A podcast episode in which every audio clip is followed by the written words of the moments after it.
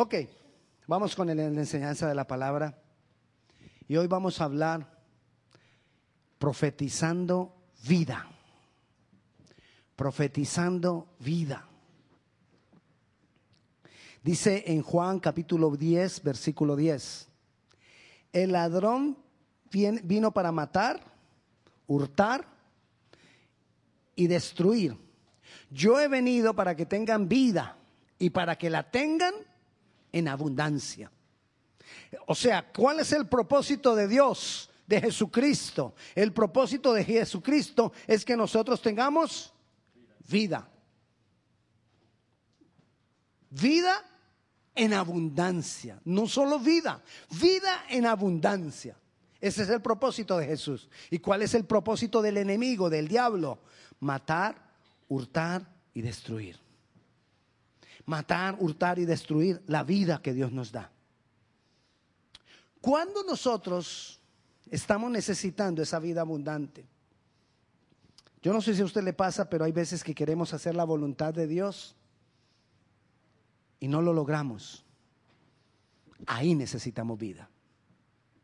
Yo no sé si a usted le pasa, pero queremos dejar cierto pecado y no podemos. Ahí necesitamos vida. Otras veces estamos ansiosos, estresados, deprimidos, con tristeza, sin motivación, sin deseos hasta de vivir algunos. Ahí necesitamos vida. O sea que nosotros, así seamos cristianos, continuamente necesitamos vida. Porque siendo cristianos, muchas veces no podemos hacer la voluntad de Dios, no podemos apartarnos del pecado, porque a veces siendo cristianos estamos estresados, deprimidos, tristes, sin motivación, sin propósito. Entonces nosotros necesitamos vida. Aún cuando estamos demasiado cómodos y no estamos sirviendo al Señor o no le estamos dando no estamos dando testimonio de él a otros, de quien él es, ahí necesitamos vida.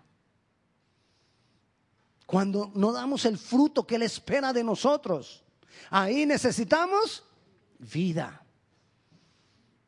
Jesús no, no, no, murió para darnos la clase de vida que algunos creen.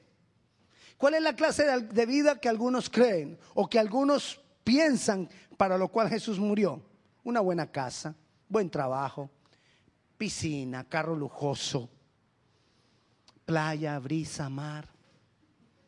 Yo sé que ya algunos se acordaron de algunas canciones.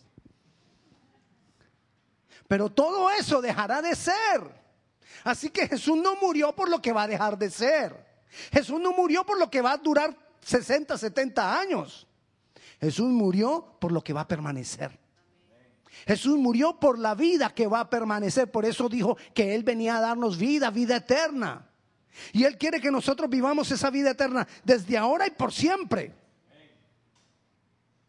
Entonces, no es para, e, esa vida no es para tener una buena casa, un buen trabajo, una buena piscina, un carro lujoso, playa, brisa, mar, todo, no.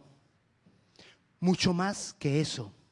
Jesús murió por algo más importante, por algo de mayor valor, por algo más trascendental, por algo que no deja de ser. Él murió por lo eterno, por lo que perdura. Entonces nosotros necesitamos cambiar nuestra visión de lo que es vida. Necesitamos cambiar nuestra visión de la vida. No podemos tener una visión de vida fundamentada en lo terrenal en lo físico, en lo natural, en lo que se acaba. Esa sería una vista muy corta y muchos cristianos tienen vida, vista muy corta. Porque su vista está puesta en lo, que, en lo físico, en lo natural, en lo que se puede tocar, en lo que podemos ver. Eso es una vista corta. Porque Jesús vino a darnos una vida abundante en lo eterno. Necesitamos una visión de, lo trascendental que incluye lo físico y lo sobrenatural. Por eso es mayor, porque lo incluye todo. Todo lo incluye. Incluye lo físico, no como un propósito, sino como un medio. Que tú tengas todas estas cosas materiales como un medio, no como un fin, no como un propósito. Como un medio para tener y gozar de una mejor vida eterna. Aprender a administrar lo físico, lo natural, lo que deja de ser, para tener una mejor vida eterna, para hacer tesoros en el cielo. Y para tener una visión de lo eterno, tenemos que tener o poner nuestra visión en Cristo y en la palabra. No hay otra manera. Busca cualquier otro medio y no vas a hallar esa vida abundante. Porque el único medio para hallar la vida abundante es poner nuestra vista en Jesús y en su palabra. Entonces ahí esa vida va a manifestarse en paz. En paz a pesar de las circunstancias. Porque yo ya no dependo de lo que va a dejar de ser. Yo ya no dependo del trabajo. Yo ya no dependo del dinero. Porque cuando nosotros dependemos del dinero, dejamos de dormir cuando no hay. Y si tenemos mucho, dejamos de dormir porque hay que cuidarlo. Entonces siempre vamos a dejar de dormir. Cuando nuestra vida o nuestra visión está depositada en lo que va a dejar de ser, en lo físico, en lo natural, eso quita el sueño. Pero cuando nosotros ponemos nuestra vida en Jesucristo, ponemos nuestra vida en su palabra, nuestra visión en su palabra, entonces, a pesar de las circunstancias, vamos a poder tener paz. Vamos a tener poder vamos a poder tener paz. Así que nosotros necesitamos de esa vida abundante. Todos nosotros. Muchos ya tenemos esa vida. ¿Cuántos la tienen? Pero quizás no está siendo abundante.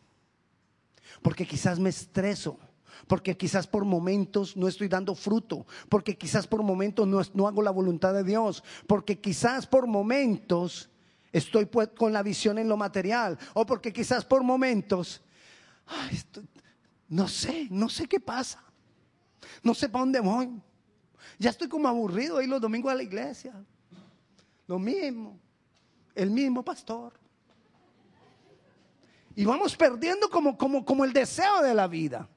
Porque no, quizás no estamos haciendo lo que tenemos que hacer. necesitamos vida. Necesitamos de esa vida abundante. Necesitamos analizar si el fruto que estamos dando es para 70 años o si el fruto que estamos dando es para lo eterno. Necesitamos analizarlo. Entonces, lo que yo quiero hoy, y que me puse de acuerdo con mi Señor, hace varias semanas me puse de acuerdo con Él, lo que quiero hoy es enviar palabra de Dios decretando vida en nosotros. Amén. Enviar la palabra para que nosotros vivamos esa vida abundante. Pero necesito primero que, tengamos claro de qué vida me estoy refiriendo. Que no nos estamos, no, no, no nos estamos refiriendo a sencillamente estar bien, a estar cómodos. No. Es algo más que eso, es algo más profundo, es algo más sobrenatural que estar bien físicamente, que estar cómodo. Esa vida eterna abundante se va a manifestar en una vida consagrada a Dios. Se va a manifestar la vida abundante en una vida de entrega al Señor, una vida que quiere seguir los pasos de Jesús, una vida que quiere vivir de acuerdo a Jesús. Y para eso es necesario enviar la palabra sobre nosotros mismos, sobre nuestra vida, decretar sobre nuestras vidas. Ahora sí recuerde lo que dice el versículo a memorizar. Daniel capítulo 4, versículo 17. El decreto. ¿Cuál decreto? El decretar las cosas de Dios, el decretar vida. Las sentencias por decreto de los vigilantes los que estamos despiertos, los que estamos atentos a lo que oímos en la palabra. Si tú estás escuchando palabra hoy y estás atento a esa palabra, tú eres un vigilante.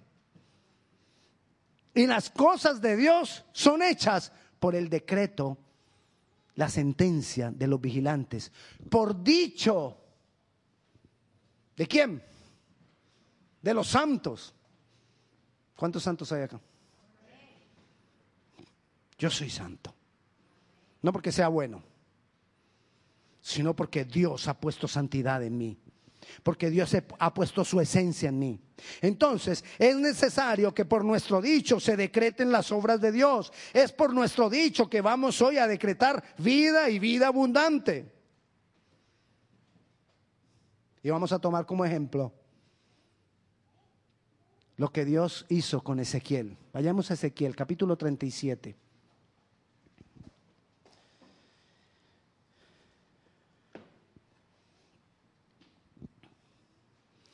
Vamos a leer desde el versículo 1. ¿Ya lo tiene? Ezequiel 37.1. La mano de Jehová vino sobre mí y me llevó en el espíritu de Jehová y me puso en medio de un valle que estaba lleno de huesos. Y me hizo pasar cerca de ellos por todo en derredor. Y de ahí y de aquí que eran y aquí que eran muchísimos sobre la faz del campo. Y por cierto, secos en gran manera. Y me dijo, hijo de hombre, ¿vivirán estos huesos? Y dije, Señor Jehová, tú lo sabes. Me dijo entonces, profetiza sobre estos huesos y diles, huesos secos, oíd palabra de Jehová. Así ha dicho Jehová el Señor a estos huesos. He aquí yo hago entrar espíritu en vosotros y viviréis y pondré tendones sobre vosotros, y haré subir sobre vosotros carne, y os cubriré de piel, y pondré entre vosotros espíritu y viviréis, y sabréis que yo soy Jehová. Profeticé pues como me fue mandado, y hubo un ruido mientras yo profetizaba, y aquí un temblor, y los huesos se juntaron cada hueso con su hueso. Y miré, y aquí que tendones sobre ellos y carne subió, y la piel cubrió por encima de ellos pero no había en ellos espíritu. Y me dijo, profetiza al espíritu, profetiza, hijo de hombre, y di al espíritu, así ha dicho Jehová el Señor, espíritu, vende los cuatro vientos y sopla sobre estos muertos y vivirán. Y profeticé como se me había mandado, y entró espíritu en ellos, y vivieron, y estuvieron sobre sus pies. Un ejército grande en gran extremo. Ay, el pastor nos está diciendo que nosotros somos como esos huesos secos. No. Estoy diciendo que partamos de ahí. Porque si Dios mostró que Él podía dar vida a unos huesos secos, ¿cuánto más no hará con nosotros? Amén. ¿Cuánto más no hará con nuestras vidas? Y como decía ahora al principio, hay momentos en que nos sentimos sin vida, hay momentos en que nos, sentimos sin esperanza, hay momentos que nos sentimos mal. No es solamente sentirse morir, es más que eso, es, todo lo que estuvimos hablando no hacer la voluntad de Dios, no dar fruto que Dios espera, no servirle, no dar testimonio de Él, estar pegado de lo natural, de lo físico a veces sin fuerzas, sin propósitos. Y aunque todo esté bien, pero si no damos el fruto que Él espera, estamos sin vida. Mire lo que dice el versículo 3. Y me dijo, hijo de hombre, ¿vivirán estos huesos? ¿Para qué le estaba preguntando Dios a Ezequiel si los huesos vivirían? Si Dios sabía si iban a vivir o no. Dios lo sabía. Pero le hace la pregunta a Ezequiel para que Ezequiel entienda que en lo natural esos huesos no iban a vivir. Y si tú buscas vida por cualquier otro medio que no sea a través de Dios, no la vas a hallar. Pero ¿cuál fue la respuesta de Ezequiel? La respuesta que Dios esperaba. Tú lo sabes, Señor. Si tú quieres dar vida, darás vida en lo natural no habrá vida. No la habrá. Busca por todos los medios. A veces creemos que lo que nos hace falta es una persona, no es una persona. A veces creemos que lo que nos hace falta son bienes, no son bienes. A veces creemos que lo que nos hace falta es que me pongan atención, que me pongan cuidado, que no me dejen solos. No es eso lo que nos hace falta. Lo que nos hace falta es vida en Dios. ¿Vivirán estos huesos? Ezequiel sabía en quién él creía y le dijo, tú sabes. Tú lo sabes. Como quien dice, yo sé que hay forma de que vivan, pero si tú lo haces, yo sé que no hay forma de que viva, pero si tú lo haces, habrá vida. Habrá vida. Y como le decía ahora, ¿cuánto más a nosotros que somos sus hijos? Versículo 4. Me dijo entonces, profetiza sobre estos huesos y diles, huesos secos, oíd palabra de Jehová. ¿Qué es lo que va a dar vida? La palabra de Dios. ¿Qué es lo que nos da vida? ¿Qué es lo que nos levanta? La palabra de Dios. ¿Qué es lo que viene a, a vivificarnos? La palabra de Dios. Por eso dice Juan capítulo 1 versículo 1, y el verbo, la palabra se hizo carne, Jesús. Porque en la palabra, en la palabra, es decir, es Jesús manifestado en diferentes maneras. Y una de las maneras en que se ha manifestado Jesús es a través de la palabra. Él es el que da vida a través de su palabra. Entonces, oíd palabra de Jehová. Es por su palabra que tenemos esa vida que Jesús ya compró. Jesús ya la compró. Ya la tenemos. Ok, hoy vamos a profetizar vida. Pero no creas que con lo que hagamos hoy acá, ya ah, me voy para mi casa, ya tranquilo. Tú tienes que garantizar esa vida. Y la única manera de que tú garantices esa vida es permanecer en la palabra. No hay otra manera. Permanecer en la palabra. ¿Qué más dice? Mira lo que dice el versículo 5. Así ha dicho Jehová el Señor a estos huesos. He aquí yo hago entrar espíritu en vosotros y viviréis. Un medio por el cual tendremos vida es por la palabra. ¿Cuál es el otro? Por el espíritu. Necesitamos del Espíritu de Dios en comunión con nosotros. Necesitamos permanecer con, en comunión con Dios para garantizar que esa vida que profetizamos hoy permanece. Que esa palabra que enviamos hoy sobre ti se queda, da fruto, cumple el propósito. Garantiza esa vida por el Espíritu. Y mira lo que dice el versículo 6 y pondré tendones sobre vosotros y haré subir sobre vosotros carne y os cubriré de piel y pondré en vosotros espíritu y viviréis y sabréis que yo soy Jehová. Profeticé pues como me fue mandado y hubo un ruido mientras yo profetizaba y aquí un temblor y los huesos se juntaron cada hueso con su hueso. Y miré y aquí tendones sobre ellos y la carne subió y la piel cubrió por encima de ellos, pero necesitaban del espíritu. Dios va a dar todo lo que tú necesitas para permanecer en esa vida. Dios va a dar. Si tú tomas la decisión y tú empiezas a garantizar por medio de la palabra y por medio del Espíritu esa vida en ti, Él te va a juntar con los que Él necesita que te juntes. Él te va a unir a los que Él necesita unirte. Él va a poner alrededor tuyo las personas que Él sabe que te van a ayudar a permanecer en esa vida. Él va a proveer todo lo que tú necesitas.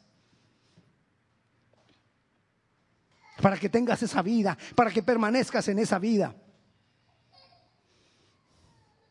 Y el versículo, le quiero repetir el versículo 8, y miré, y aquí tendones sobre ellos, y la carne subió, y la piel cubrió por encima de ellos. Muchas veces nosotros nos vemos así. Nos vemos aparentemente bien, pero no había en ellos espíritu. Necesitamos garantizar esa relación con el Espíritu Santo de Dios. Necesitamos asegurarnos que estamos teniendo esa relación con el Espíritu Santo de Dios. Muchas veces todo parece estar bien, pero asegurémonos que sea el Espíritu de Dios el que está en medio de nosotros. Necesitamos la vida que viene por el Espíritu. Versículo 9. Y me dijo, profetiza al Espíritu, profetiza, hijo de hombre, y di al Espíritu, así, dicho, así ha dicho Jehová el Señor. Espíritu, ven de los cuatro vientos y sopla sobre estos muertos y vivirán. ¿Y qué hizo Dios entonces? Hizo un gran ejército en extremo. Yo sé que Dios va a hacer de nosotros un gran ejército en extremo pero nosotros necesitamos garantizar vida. Necesito garantizar vida. No lo hagas solo por ti. Hazlo por tus hijos, hazlo por tu descendencia. Necesitamos garantizar vida. Necesitamos garantizar vida. Dios ha hablado todo esto a nosotros. Versículo 11. Me dijo luego, hijo de hombre, todos estos huesos son la casa de Israel. ¿Qué es la casa de Israel? Su pueblo escogido. ¿Quién es su pueblo escogido hoy? Yo. Y quizás hay sequedad en mi vida.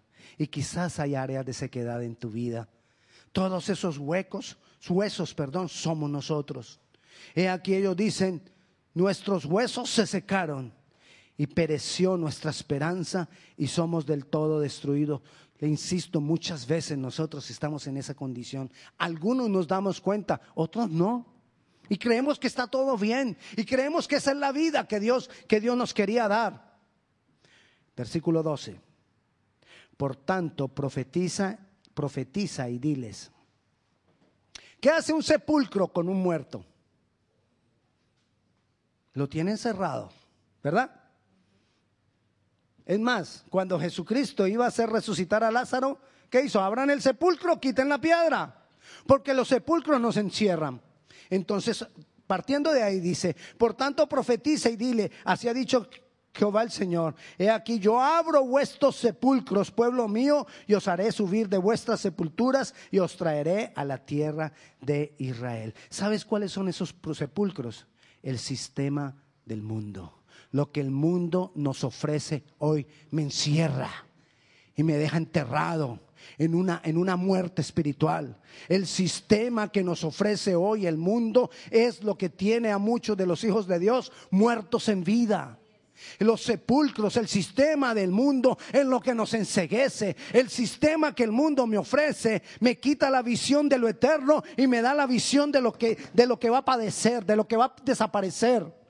Y yo no me puedo conformar con ese sistema. Yo no me puedo conformar con los sepulcros. Porque entonces Dios cuando nos vea nos va a decir lápidas blanqueadas, como le dijo a los fariseos. Necesito salir del sistema que el mundo me ofrece. Necesito sacudirme de eso. Nos ahoga, nos convence y nos quita la manifestación de la vida que es en Jesús. Poco a poco se nos va metiendo, no nos damos cuenta y poquito a poquito, sutilmente, nos va cambiando nuestra manera de pensar. Como si fuéramos ranas dispuestas a ser cocinadas. Ya sabe cómo cocinan las la ranas, ¿no? Para que no, para que no brinquen. Las ranas son demasiado, con cualquier calorcito salta. Entonces, a ellas no las matan, porque las dañarían para podérselas comer. Las ponen en agua, fría. Y poco a poco les van subiendo el calor. Porque si las meten en agua caliente, ¿qué hacen ellas? Saltan. Pero las meten en agua caliente, en agua fría, y les van subiendo el calor, les van subiendo el calor. Ellas sin darse cuenta se van deshidratando, pierden su fuerza. Y cuando ya sienten que se queman, no pueden saltar. No hay fuerza para saltar. Así hace el sistema del mundo. Así hacen los sepulcros con nosotros. Poco a poco nos van combinando las cosas. Poco a poco nos van subiendo el calor. Poco a poco nos van cocinando y no nos damos cuenta. Y cuando ya nos damos cuenta y queremos brincar, no tenemos la fuerza para hacerlo. Y nos consume. Y nos quedamos ahí muertos en vida. Dice el versículo 14, y pondré mi espíritu en vosotros y viviréis, y os haré reposar sobre vuestra tierra, y sabréis que yo Jehová hablé y lo hice, dice Jehová. Él quiere venir a que nosotros reposemos sobre la tierra que Él tiene para nosotros. Es decir, el sistema que Él ha preparado para nosotros. Un sistema de acuerdo a la palabra de Dios. Un, sistema de acuerdo al Señor. Un sistema de acuerdo a los principios divinos. Un sistema de acuerdo a las leyes del reino. Eso es lo que Dios tiene para nosotros, para darnos vida. Este sistema trae libertad. Este sistema abre los sepulcros. Y los sepulcros tienen que ser abiertos. Él quiere llevarnos a una nueva vida. Pero tú y yo necesitamos de aquí en adelante garantizar esa vida con la palabra de Dios, con el Espíritu Santo y buscando lo eterno. No lo que se va a acabar, no lo físico, no lo natural. Necesitamos más que eso. Nosotros necesitamos más que dinero. Nosotros necesitamos más que un trabajo. Nosotros necesitamos más que una casa. Nosotros necesitamos más que vacaciones. Ay, pastor, entonces yo no voy a poder tener vacaciones este año. Sí, vete de vacaciones. Entonces, pero ese no es el propósito. Te estoy hablando de propósitos, te estoy hablando del fin de nuestras vidas, algo más grande, algo más maravilloso. No te conformes con lo que tú ven tus ojos naturales. No nos conformemos con eso. Vayamos más allá, a lo sobrenatural. Así que lo que vamos a hacer en esta tarde, porque creo que tú lo has entendido, y lo que vamos a hacer esta tarde es decretar. Por dicho nuestro vamos a decretar vida. Por dicho de los santos vamos a decretar vida. Así que yo le pido por favor que nos pongamos de pie. Y si tú estás en cualquiera de estas condiciones que hemos hablado, quizás sin dar fruto, quizás sin poder servir al Señor como quisieras, quizás con ansiedades, con angustias, con temores, quizás con problemas. Necesitamos vida. Y si revisamos todas esas condiciones, quizás todos necesitemos vida. Y por eso es necesario que hoy decretemos vida. Que hoy profeticemos vida. Profetizar es lo que leímos en Daniel 4:17. Es decir las obras de Dios.